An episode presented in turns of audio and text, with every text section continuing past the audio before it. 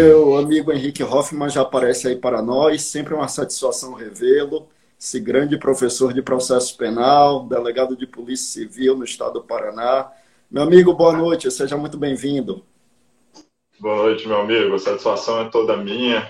Fábio Roque, referência na área criminal. E satisfação também por estar coordenando esse projeto muito bacana, que é a pós-graduação em segurança pública na Verbo Jurídico. Por isso mesmo, a gente resolveu marcar essa live, né, Fábio? Para a gente poder convidar os alunos a conhecer algumas discussões que são travadas na pós, dentre elas, alguns tópicos que nós separamos para o pessoal aqui, né, a título de degustação, por assim dizer.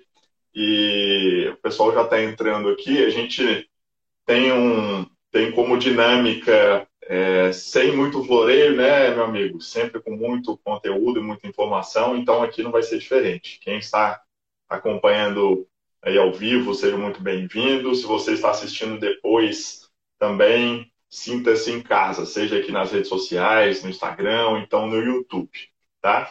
Uh, eu não vou conseguir acompanhar aqui ao vivo as, as mensagens, mas depois eu vou passar, vou devolver a palavra para o professor Fábio Roque, e aí talvez, durante a exposição dele, eu consiga pegar alguma coisa. De toda sorte, no finalzinho, talvez a gente consiga um espaço para uma interação maior. E se houver alguma dúvida, vocês podem encaminhar para a gente pelas nossas redes sociais. A gente vai ter o maior prazer em interagir. Tá bom? Não é isso, Fábio? Posso iniciar é aqui, então? Só para eu esclarecer aqui para o pessoal a divisão que a gente fez, né? Porque saiu aí o título sobre as mudanças jurisprudenciais no direito penal, mas na verdade nas ciências criminais. E aí, meus amigos, a gente fez uma divisão aqui em que o professor Henrique Hoffman ia falar de alguns precedentes extremamente importantes, a gente até conversou antes, sobretudo no âmbito do processo penal, e depois eu volto para falar de alguns outros precedentes também muito importantes, só que no âmbito agora do direito penal. Confere? Exatamente. Então vamos lá. Evidentemente, é, todas essas temáticas são afetas à segurança pública, é, direito penal, direito processual penal, legislação penal especial. E então a gente vai abordar exatamente alguns tópicos atuais. Eu começo falando de uma discussão que vem sendo travada nos tribunais superiores, portanto, no STJ e também no STF, que gera muita polêmica, principalmente para as forças policiais, que diz respeito à busca e apreensão domiciliar, ou seja, a entrada na casa. Nós já sabemos que a própria Constituição Federal estabelece algumas hipóteses de entrada na residência da pessoa, é, lembrando que por casa, para fins penais e processuais penais, a gente não está falando só de residência, né, mas também de todo aquele espaço, ainda que de trabalho, restrito ao público. Aquela área, como se diz, do balcão para trás, isso também é, se insere dentro do conceito de casa bem como é, habitações coletivas, não é? Uh, até mesmo um veículo se utilizado exclusivamente com esse propósito de moradia, como um trailer, né? Um, uh, por exemplo, em que a pessoa guarda ali seus objetos pessoais, dorme naquele local. Uh, então, fechando esse parênteses, a polêmica em relação à entrada na casa não diz respeito propriamente às hipóteses, porque, como eu acabei de dizer, elas estão estampadas na própria lei fundamental. Nós sabemos que lá temos a possibilidade de entrar na casa, claro, pelo consentimento do morador, autorização né, do habitante, temos a possibilidade por flagrante delito, se um crime está acontecendo, qualquer pessoa pode entrar, principalmente a polícia, para fazer cessar aquela infração penal e também por determinação judicial, o famoso mandado de busca e apreensão domiciliar. Essas são hipóteses criminais, por assim dizer, valendo lembrar que existem também possibilidades outras, como, por exemplo, um perigo ou um desastre acontecendo. Uh, o agente público, por exemplo, lá no Corpo de Bombeiros, poderia também perfeitamente entrar na casa. Bem, então, se a dúvida, se a polêmica não está nas hipóteses, onde está a discussão nos limites que envolvem cada uma dessas categorias. Daí, com relação à determinação judicial, ah, muito se discute há bastante tempo sobre as formalidades do mandado.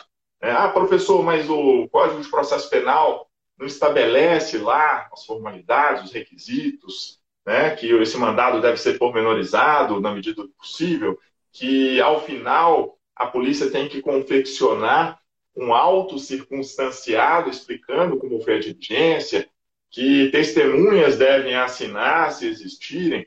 Sim, mas é, alguns pormenores foram examinados ao longo do tempo. Por exemplo, se é possível a polícia, cumprindo o mandado de busca e apreensão na sede da empresa, realizar também a diligência, por extensão, na casa do presidente ou do diretor da companhia. Essa foi uma discussão já pacificada no sentido de que não, o mandado tem que ser pormenorizado, ele vai ter que indicar, se for o caso, o endereço não só da sede da pessoa jurídica, mas também das eventuais pessoas físicas que são investigadas. Né? E, por exemplo, também se a polícia entra num prédio em que tem a empresa a sua sede mas a empresa funciona em dois andares. A polícia pode sair vasculhando os demais andares? Evidentemente que não. Então, sobre determinação judicial, há sim algumas polêmicas, eh, mas talvez grande parte delas já pacificadas na jurisprudência e também na doutrina. As grandes e recentes discussões, a meu ver, se concentram nas hipóteses de flagrante delito e de consentimento do morador. Primeiro, com relação ao flagrante delito. O STF decidiu que para a entrada na casa, ainda que se diga que há um flagrante de delito acontecendo naquele momento, é necessária a identificação de fundadas razões de que aquela infração penal está realmente sendo cometida lá no interior da casa. E por fundadas razões, eh, o STF na verdade, ele não trouxe casuísmos nesse julgado paradigmático, né? mas ele tomou uma importante medida de dizer que essas razões têm que ser identificadas antes da entrada da casa. Porque o que vinha acontecendo na jurisprudência era que a polícia, se entrasse na casa, ainda que não tivesse demonstrado que visualizou o crime antes de ingressar no domicílio, mas por algum motivo desse a sorte de achar lá dentro um objeto que fosse a materialidade de um crime permanente, por exemplo, uma droga, por exemplo, uma arma, essa constatação do crime permanente, ela tinha um efeito meio que de convalidação do vício de origem. Ela meio que retroagia no tempo e salvava a diligência policial, com a argumentação de que o crime permanente ele pode e deve ser combatido e aquele flagrante seria legal. Esse posicionamento está superado, exatamente por essa posição do STF. Agora está de maneira bem clara, em repercussão geral, que as fundadas razões têm que ser apontadas antes da entrada na casa. Ah, professor, mas a polícia, então, ela, no calor dos acontecimentos, vai ter que parar antes de entrar na casa, pegar o papel apontar as fundadas razões e depois entrar na casa? Evidentemente que não. E o próprio STF assinala que essas fundadas razões podem ser apontadas a posteriori, ou seja, depois da conclusão da diligência, até mesmo pela urgência que ela envolve.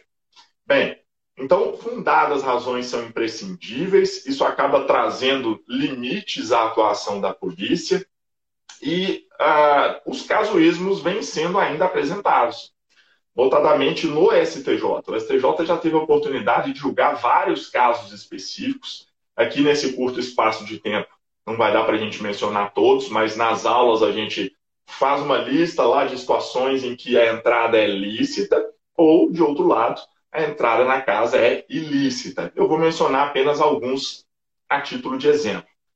O STJ entende que se o policial sentir o cheiro da droga do lado de fora da casa, isso configuraria fundadas razões para a entrada dentro do domicílio.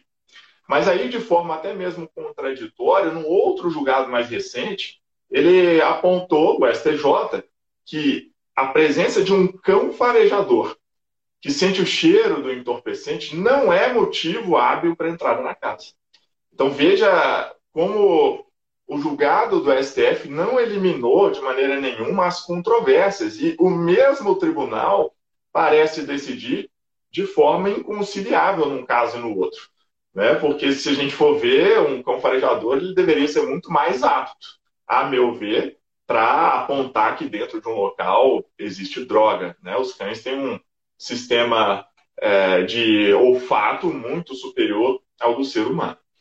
Bem, então, com relação ao flagrante delito, ainda é, estamos acompanhando diversas polêmicas que são é, discutidas ao longo de casos diferentes que são apresentados.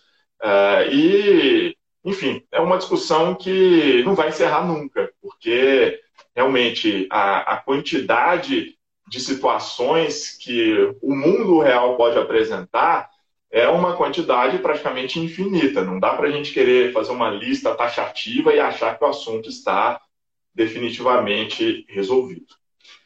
Já com relação à outra hipótese, a de consentimento do morador, também tivemos decisões recentes dos tribunais superiores. E aqui uma visão é, divergente. O STJ primeiro foi lá e disse que não basta mais a autorização do morador para que a polícia entre na casa. O STJ ele criou alguns requisitos adicionais que não estão lá na Constituição nem mesmo no CPP para trazer mais segurança, alegando que há alguns casos de abusos, principalmente por parte da polícia militar. E aí o STJ foi lá e disse que agora é necessário que essa autorização seja dada por escrito, não mais valendo o consentimento apenas verbal, que é necessário que duas testemunhas assinem junto, e mais, a polícia precisaria filmar, registrar em áudio e vídeo toda a diligência, para possibilitar um maior controle. Esse julgado com relação à parte da filmagem do audiovisual, ele deu um prazo para que as polícias, não é, os estados, eles instrumentalizassem os órgãos de polícia com esses equipamentos. E aí, agora, recentemente, veio o STF num, numa decisão monocrática, se não me falha a memória do ministro Alexandre de Moraes, e adotou um sentido um pouco diverso. Por que, que eu digo um pouco? E aqui é preciso muito cuidado. Quem leu apenas a manchete dessa decisão do STF pode ter sido induzido em erro no sentido de achar que o STF divergiu de tudo. Que ele entende que não é necessário mais filmagem e que não precisa autorização escrita e nem testemunha. Mas não. A divergência ela foi específica com relação a alguns itens da emenda. E os itens ali ah, abrangidos dizem respeito à necessidade de filmagem da diligência. É, entendeu o STF, por meio do ministro, que isso já seria uma ingerência indevida do Poder Judiciário uh, com relação ao manejo de recursos por parte do Poder Executivo. Mas não atacou o STF, a parte da decisão do STJ, que passou a exigir a autorização escrita. Entendeu que esse raciocínio foi válido de fazer uma espécie de analogia da entrada com o consentimento do morador em relação à entrada com o mandado judicial. Porque, como eu já afirmei, o mandado, após cumprido, ele vai resultar num auto circunstanciado redigido pela polícia, e esse auto deve, na medida do possível, contar com testemunhas. E o raciocínio, portanto, dos tribunais foi o seguinte: ora, se numa situação com determinação judicial, esse registro e esse acompanhamento por testemunhas é necessário, por que não com consentimento do morador? Em que muitas vezes o morador ele pode até se sentir, de certa forma, coagido uh, por parte da ação policial e acabar dando um consentimento não totalmente livre. Esse foi o raciocínio e o STF não afastou, portanto, esse ponto da decisão do STJ. Tá? Esse, em breve resumo, é o panorama em relação à importante diligência de busca e apreensão domiciliar, tá? em relação principalmente à determinação judicial, a flagrante delito e a consentimento do morador. Antes de passar a palavra para o meu amigo, o professor Fábio Bock, eu quero fazer mais alguns comentários em relação a posições recentes dos tribunais superiores. Primeiro, temos um, num outro assunto também uma divergência nos tribunais superiores. É interessante que você tome nota. O STF, ah, já há alguns anos, ele vem entendendo, e essa posição foi reiterada aí recentemente, tá, em julgado do final de 2021, que quando uma autoridade detentora de foro por prerrogativa ela é investigada, quando se instaura um inquérito policial, deve o delegado de polícia obter antes a chancela do tribunal respectivo, do tribunal que tem competência para processar uh, e julgar aquele agente estatal. Então, essa é uma construção, na verdade, é, interpretativa da Suprema Corte, porque nós sabemos que o foro com prerrogativa de função é uma regra de competência. É uma regra especial de ação originária, ação penal que vai começar diretamente lá no tribunal específico, seja no TJ, no TRF, no STJ, no STF, depende da autoridade.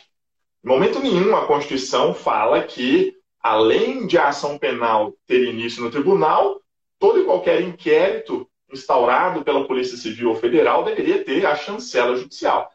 Mas o STF fez essa construção, que é criticável, mas saiba que é ainda a posição do STF, fez essa construção e tem mantido esse entendimento.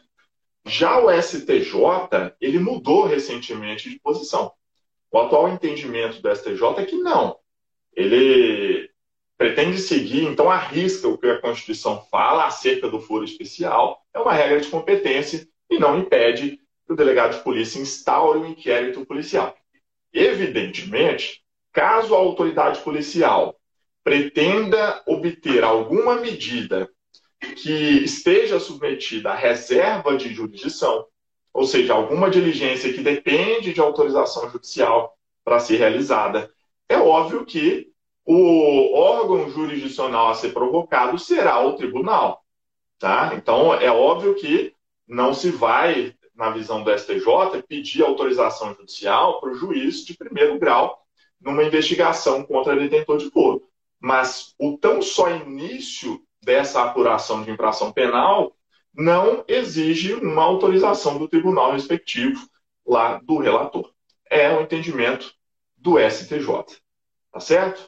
Então temos aí uma visão distinta dos tribunais superiores, é algo que a gente deve acompanhar porque não raras vezes os tribunais mudam de posição e nós estamos vendo vários assuntos é, em que isso acontece.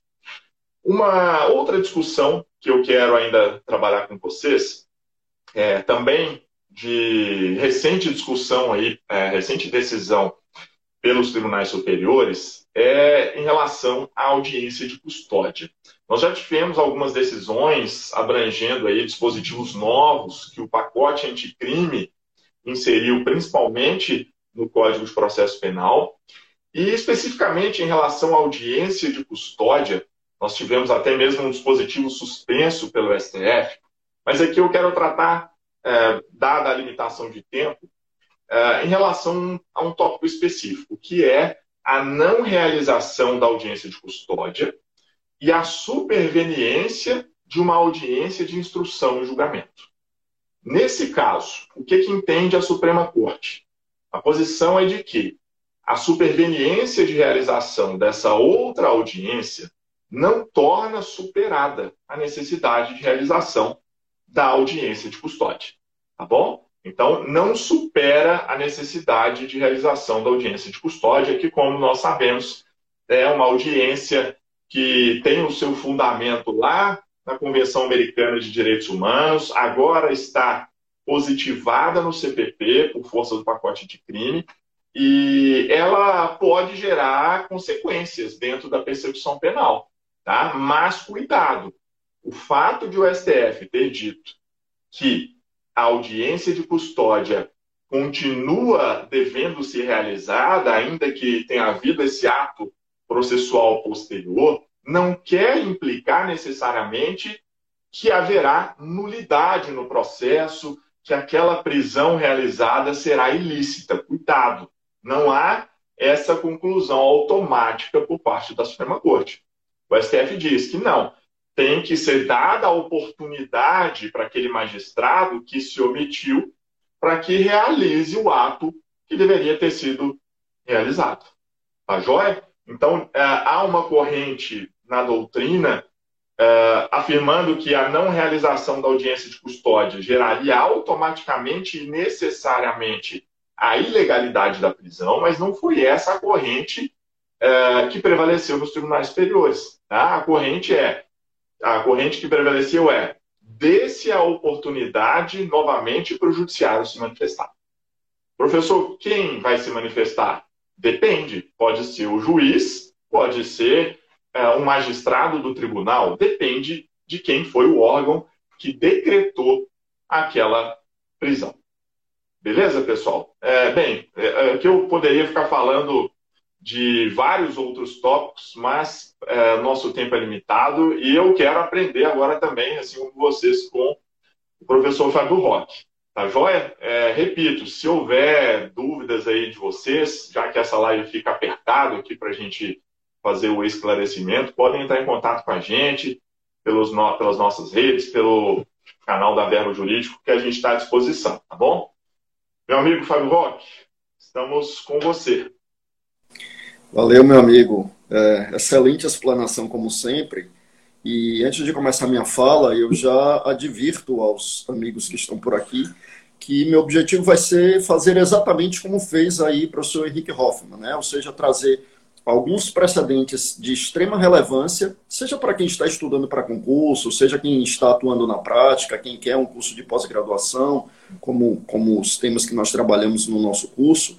Mas o objetivo realmente é esse: trazer alguns pontos, porque o objetivo é que a gente seja bastante sucinto, direto, mas alguns pontos que são muito relevantes para a seara das ciências criminais como um todo, como foram esses pontos trazidos aí. Então, é, eu separei aqui três decisões do Supremo Tribunal Federal em ações de controle concentrado de constitucionalidade, três ADPFs, né, arguição de descumprimento de preceito fundamental, e três temas, portanto, extremamente relevantes. Né? O primeiro tema, meus amigos, que eu gostaria de trazer é da ADPF de número 3150, que é uma, um julgado do Supremo lá do começo do ano de 2021, e de extrema importância, sobretudo na aplicação prática, que diz respeito à questão do inadimplemento da pena de multa e a sua consequência em relação à extinção da punibilidade. Para a gente contextualizar aqui, vamos lembrar que o inadimplemento da multa não gera prisão. Isso desde 1996. A gente está falando mais de, de 25 anos já. Então, quando o sujeito não paga a multa, isso converte em dívida de valor e aí vai ser cobrado pela. Antigamente era pela Fazenda Pública, em 2018 o Supremo disse que a cobrança deveria ser pelo MP. Se o MP não cobrar em 90 dias, aí a Fazenda Pública que cobraria. E veio o pacote anticrime dizendo que quem tem que cobrar mesmo é o MP. Mudou ali o artigo 51 do Código Penal. Mas o que é que acontece? Como o inadimplemento da multa é convertido em dívida de valor, o sujeito que era condenado a pena de prisão e multa, ele cumpria a pena de prisão, ele não pagou a multa e, como ele tinha cumprido a pena de prisão, era declarada extinta a punibilidade dele. E aí veio o Supremo e disse que não. Que se ele é condenado a pena de prisão e multa, e enquanto ele não paga a multa, não há a declaração da extinção da punibilidade. Se ele foi condenado cumulativamente às duas penas, para que houvesse a extinção da punibilidade, haveria a necessidade do cumprimento das duas penas. Ou de alguma outra causa, né, como, por exemplo, a prescrição da pretensão executória em relação à pena de multa. Mas esse, meus amigos, indubitavelmente um tema extremamente importante, sobretudo por ser uma decisão do Supremo Tribunal Federal em controle concentrado de constitucionalidade. Então, o primeiro ponto que eu destacaria é este, que é justamente essa questão relacionada ao inadimplemento da pena de multa e como um óbice ao reconhecimento da extinção da punibilidade. Sem mais delongas, já indo para o segundo ponto, mais uma ADPF, né, a DPF agora é de número 336, em que o Supremo Tribunal Federal, nosso amigo Eduardo Fontes mandou um alô aí, grande amigo, grande penalista, grande professor, mas na DPF 336, que o Supremo Tribunal Federal, meus amigos, julgou a questão atinente à constitucionalidade da remuneração do trabalho do preso. Lembra comigo? O trabalho do preso é obrigatório. Esse, esse é um primeiro ponto que a gente precisa lembrar. Né? Trabalho do preso é obrigatório. Muita gente acaba confundindo isto porque a Constituição diz que é, é, proibida a pena de trabalhos forçados. E muita gente acaba confundindo o que é trabalho forçado com trabalho obrigatório. Trabalho forçado realmente é constitucionalmente proibido. Né? Trabalho forçado seria você obrigar alguém a trabalhar utilizando para isso a violência física. Trabalho forçado é o que faziam com os escravizados, chicoteando o sujeito para que ele trabalhasse. Isso, obviamente, é incompatível com o atual estágio do nosso processo civilizatório. Trabalho forçado precisa ser inconstitucional mesmo. Mas uma coisa é o trabalho forçado, que é proibido constitucionalmente. Outra coisa é o trabalho obrigatório. O preso é obrigado a trabalhar. Se ele não trabalha, não será submetido, obviamente, à violência física, mas haverá consequências jurídicas. Então, a perda de benefícios penais, a não obtenção de outros benefícios penais, regressão de regime se ele já, se ele já progrediu, a impossibilidade de obter a remissão da pena, entre outras tantas consequências. Né? Então, o trabalho do preso é obrigatório. Mas esse trabalho é remunerado? Sim, o trabalho do preso ele é remunerado. Mas nos diz a lei de execução penal que o preso não faz jus a um valor mínimo como estabelecido na Constituição, no artigo 7 o salário mínimo. O preso ele não ganha necessariamente o salário mínimo. Ele deve ganhar um valor que é de pelo menos 75% do salário mínimo, mas não é, portanto, necessariamente o salário mínimo. E questionaram isto. Isso não seria inconstitucional? Isso não violaria o artigo 7 da Constituição, que estabelece um salário mínimo para atender às necessidades básicas do trabalhador? E o Supremo Tribunal Federal entendeu que não, que não há inconstitucionalidade. Não há inconstitucionalidade no fato de o preso não receber o salário mínimo, de ele receber um valor inferior ao salário mínimo. Entendeu o Supremo Tribunal Federal que o trabalho do preso ele tem também o seu caráter aflitivo. Ou seja, o trabalho do preso é como se integrasse a sanção penal que a ele é imposta. Além disto, lembrou a Suprema Corte o fato de que o Estado arca com determinadas despesas para a manutenção do preso, e isso também deveria ser levado em consideração. Ou seja, Invocando estes argumentos, disse o Supremo, a condição do preso que trabalha obrigatoriamente, né, que é um trabalho obrigatório por força da nossa legislação, cuja constitucionalidade nesse ponto já havia sido reconhecida, não pode se equiparar ao trabalho dos demais trabalhadores que não estão cumprindo sanção penal. Então, em suma, disse o Supremo Tribunal Federal que o disposto na nossa lei de execução penal, que é a Lei 7.210 de 1984, quando nos diz que é possível ao preso receber um valor inferior ao do salário mínimo, isto é constitucional, isso não constitui uma afronta ao artigo 7 da nossa Constituição. E uma terceira decisão do Supremo, terceira e última que eu quero falar, como eu disse, eu seria muito breve, né, trazer aqui como foi é, é, também aqui meu amigo Henrique Hoffman, é, sendo muito breve, mas tratando de temas realmente muito importantes. Um terceiro julgado que eu gostaria de trazer, meus amigos, é a decisão do Supremo Tribunal Federal, e esta eu diria que é das três a mais polêmica, que é o Supremo Tribunal Federal decidindo que não pode ser invocado no tribunal do júri o argumento atinente à legítima defesa da honra. Veja que, meu amigo Henrique, que eu tangenciei aí um pouquinho do processo, né? Porque eu estou falando de júri, Mas o objetivo é falar do aspecto penal mesmo, né? Tratando da questão da legítima defesa, sobretudo. Mas não tem como, né? É um tema aí que está tangenciando o direito penal e o processo penal. Por quê, meus amigos? Qual é a questão aqui? Né? Legítima defesa da honra, vamos lembrar, é a terminologia que é invocada para designar aquela situação em que a pessoa flagranteava o cônjuge em adultério e matava o cônjuge. Na grande maioria das vezes, mais de 99% dos casos, era um homem matando uma mulher flagrada, flagranteada em adultério. Claro que havia outros casos, claro que houve casos de a mulher matar o homem, claro que havia casos de, em uma relação homoafetiva, um homem matar um outro homem, ou uma mulher matar uma outra mulher, mas em, em quase 99% dos casos era realmente o homem matando uma mulher flagranteada em adultério, e por isso, inclusive, o Supremo colocou isto como uma das manifestações de violência de gênero. E vejam, que isto não é legítima defesa da honra já é pacífico há muito tempo. Porque não preenche os requisitos da legítima defesa estampados no artigo 25 do nosso Código Penal. Na medida em que não há que se falar, neste caso, em moderação e necessidade. Legítima defesa, a gente eh, vale lembrar, né? É usar moderadamente dos meios necessários para repelir uma agressão injusta, atual, iminente a direito próprio de outrem. Quando uma pessoa flagra o seu cônjuge em adultério, não dá para dizer que ao matar essa pessoa, ele utilizou moderadamente os meios necessários. Não há moderação, não há necessidade, não há tecnicamente legítima defesa. Quanto a isso, não há menor dúvida. Quanto a isso, não há qualquer polêmica. Quanto a isso, não existe qualquer controvérsia tecnicamente. A grande questão é que, como nós sabemos, no júri, os jurados não fundamentam decisão. Então, ainda hoje, 2021, e eu não me equivoquei em relação à data, eu estou me referindo realmente ao ano passado, porque a decisão é do ano passado.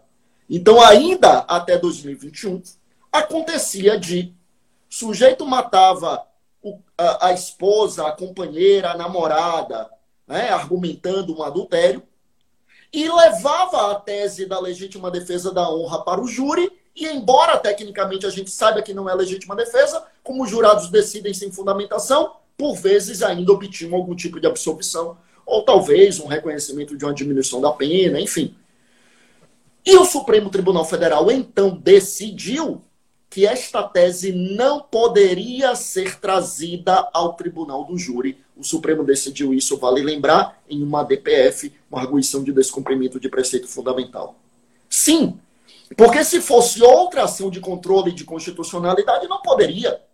Porque ação direta de inconstitucionalidade ou ação declaratória de constitucionalidade é para o julgamento de atos normativos. E aqui a gente não está falando de ato normativo. Mas a DPF pode julgar atos do poder público.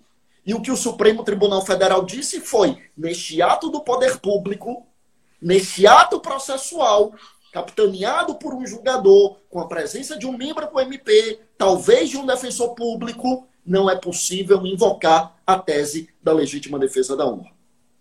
E a grande questão, meus amigos, é que já se levantam inúmeras vozes em, defe... Eh, eh, eh, em sede doutrinária dizendo o seguinte: e a plenitude de defesa que é consagrada no texto constitucional quando se refere ao Tribunal do Júri, artigo 5 inciso de número 38.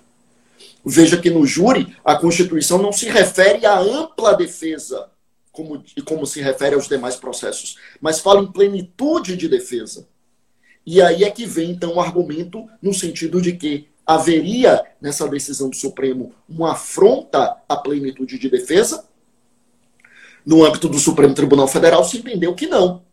No âmbito do Supremo Tribunal Federal, se entendeu que, embora exista a plenitude de defesa, ela também não é um direito absoluto. Lembra que o Supremo tem dito isso reiteradamente, que não há direitos absolutos. Né? É, é, enfim, né, em sede doutrinária, há quem diga que existem alguns direitos que seriam absolutos. Né?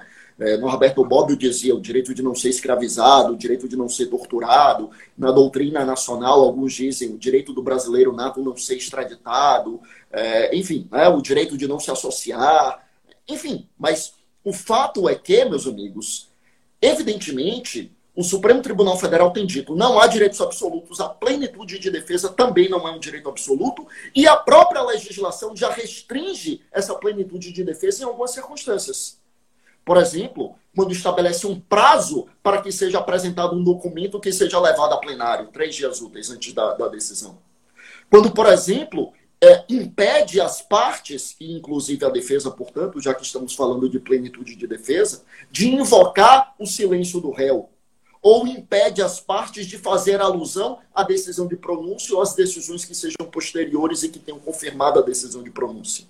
Ou seja, já existem algumas limitações à própria plenitude de defesa, diz o Supremo Tribunal Federal.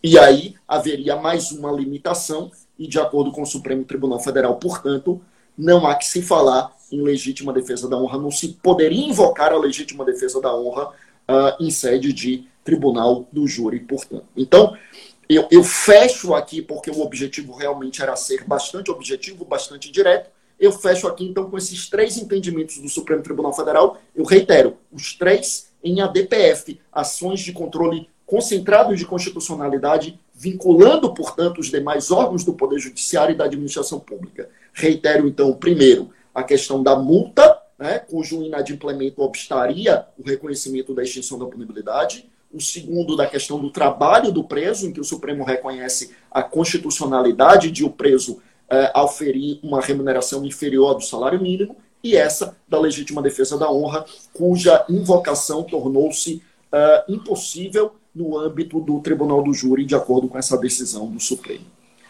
Meu amigo Henrique, Cremos, creio que trouxemos aqui pontos extremamente relevantes em, em, muito pouco tempo, mas de minha parte, no que tange aqui as temáticas, realmente era isso que eu gostaria de trazer.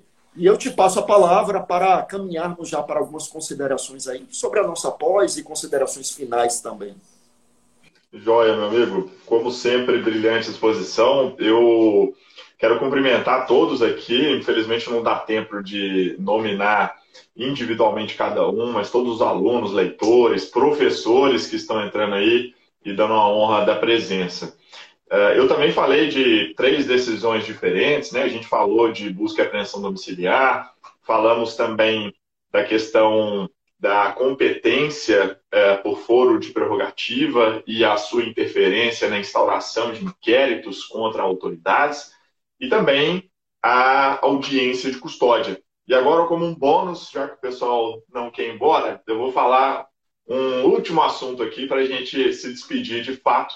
É um comentário breve em relação à audiência de, audiência de custódia, não, a cadeia de custódia, não confundam, né? A audiência de custódia ela é realizada em relação ao preso, seja ele preso em flagrante ou por mandado, e a cadeia de custódia ela diz respeito à produção de provas. Desde o momento em que se captura um vestígio no local do crime, até mesmo o seu transporte, acondicionamento, a confecção de um laudo pericial e utilização no inquérito policial e no processo penal.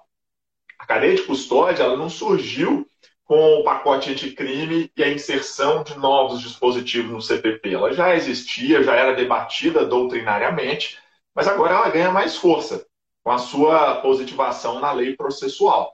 E foi reavivada a discussão é, no seguinte sentido: quando há quebra de cadeia de custódia, será que essa prova será automaticamente e sempre uma prova imprestável, uma prova ilícita que não pode ser considerada pelo delegado, pelo julgador no processo? Esse entendimento dos tribunais não foi modificado. Portanto, persiste, e eu estou falando aqui de julgado do final de 2021, a, o entendimento de que a quebra de cadeia de custódia não gera automaticamente a ilicitude da prova. Veja, nós não estamos aqui dizendo que o desrespeito a uma daquelas etapas de uh, uh, captura, de transporte, acondicionamento, que não possa gerar ilicitude. O que se está a dizer é que não gera sempre necessariamente a imprestabilidade daquele material probatório.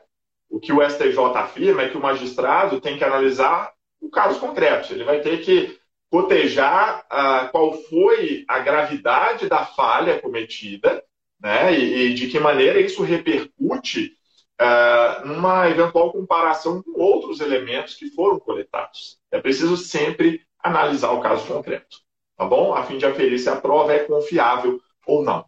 Eu dou um exemplo.